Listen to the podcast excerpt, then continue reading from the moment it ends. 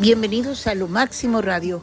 Hoy es lunes 31 de julio, se acabó el mes, así que pues les deseo lo mejor para el mes de agosto, que será no tan caluroso como este mes. Yo creo que tanto Phoenix como Los Ángeles sufrieron un día consecutivo de al menos 43.3 grados Celsius, 110 Fahrenheit, y en otras partes de Estados Unidos registraron temperaturas récord tras una semana en la que una parte considerable de la población estadounidense soportó un calor extremo. Lo máximo en Phoenix fue 43.8, que son aproximadamente 111 grados Fahrenheit, indicó el Servicio Meteorológico Nacional.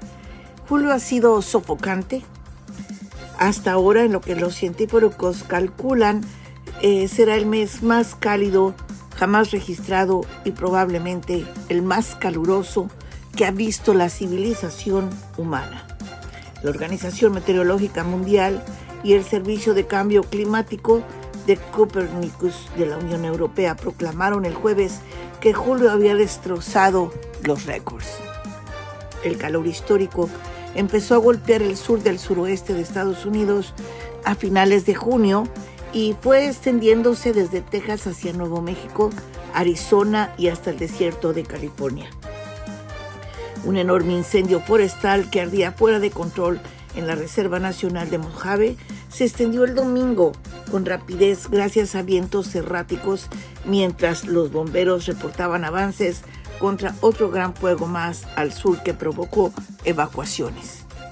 El incendio de York comenzó el viernes cerca del remoto cañón Caruthers y provocó una enorme humareda visible casi a 160 kilómetros, 100 millas al otro lado de la frontera con Nevada.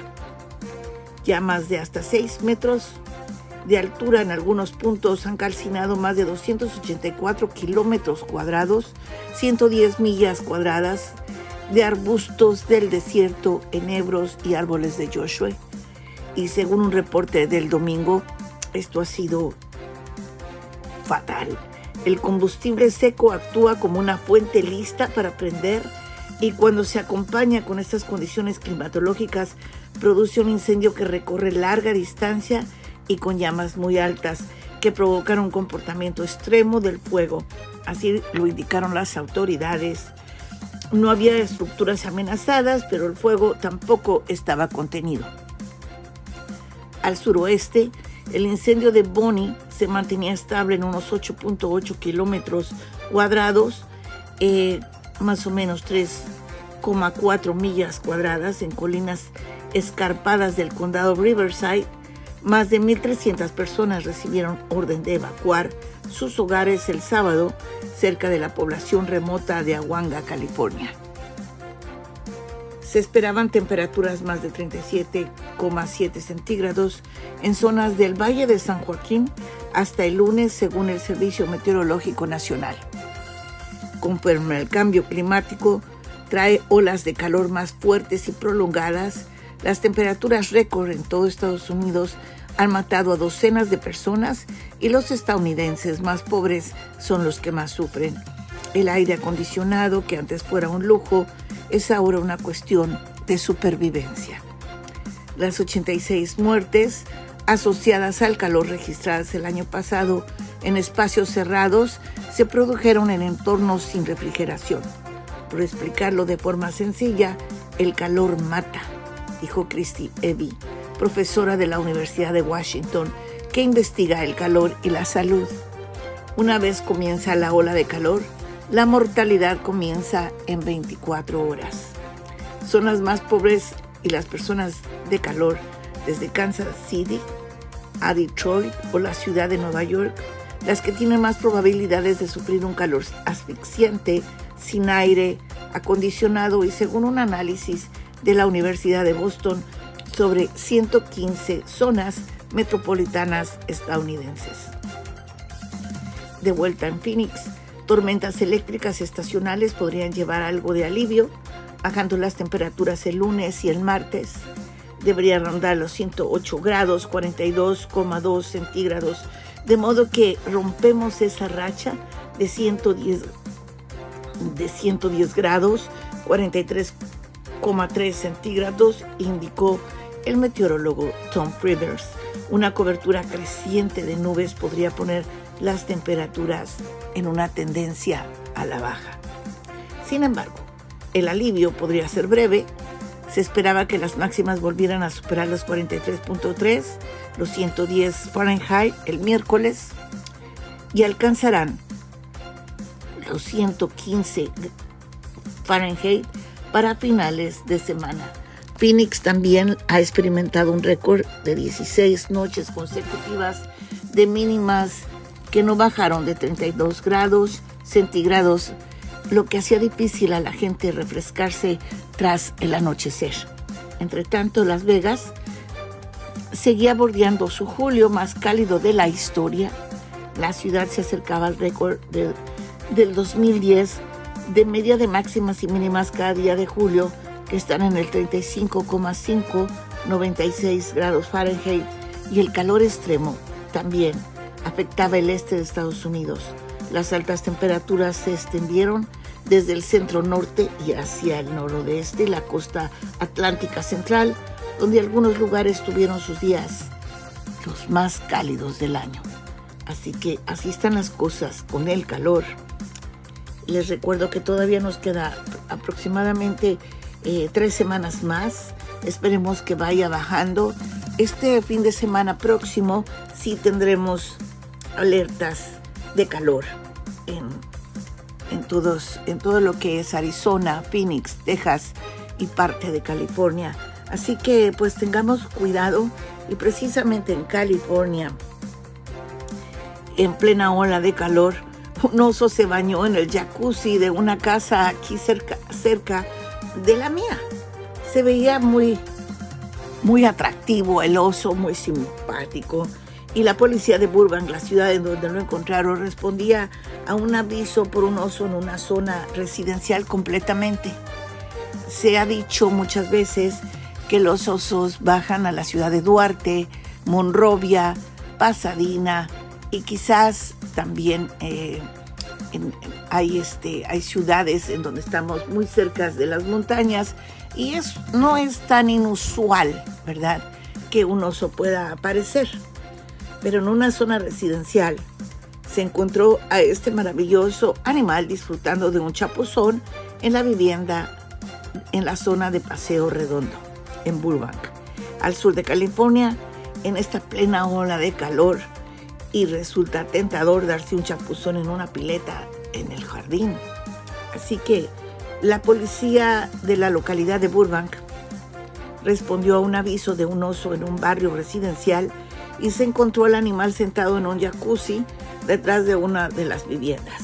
Tras refrescarse, el oso trepó un muro y se dirigió a un árbol detrás de la vivienda indicó la policía en un comunicado, y la policía publicó un video del animal en el vecindario que se encuentra a unos 16 kilómetros, como a 10 millas al norte de Los Ángeles y cerca de las montañas de Verdugo. La policía de Burbank ha emitido varios avisos a la población para que eviten a los osos y mantengan toda la basura y la comida a resguardo para no alentar los acercarse a las casas. Esto es extraordinario, sinceramente. la fotografía del oso me pareció maravillosa y es, verdad, o sea, en estos momentos de tanto calor, pues también los animalitos eh, prefieren, buscan agua, comida y esto fue lo que sucedió precisamente en California, maravilloso. Esto es sinceramente histórico. Y también histórico el acuerdo sobre guarderías de California que recorta las cuotas familiares y promete una, y promete una revisión de las tarifas que significa para las familias y los proveedores. Pues bien, las familias de cuatro miembros con ingresos de hasta 96.300 dólares pueden optar a guarderías subvencionadas según los nuevos límites de, de ingresos del Estado y las que tengan ingresos inferiores a los 85 mil no pagarán cuotas familiares por ello. Los proveedores de servicios de guardería de California están votando un acuerdo que algunos activistas califican de transformador para el asediado sector.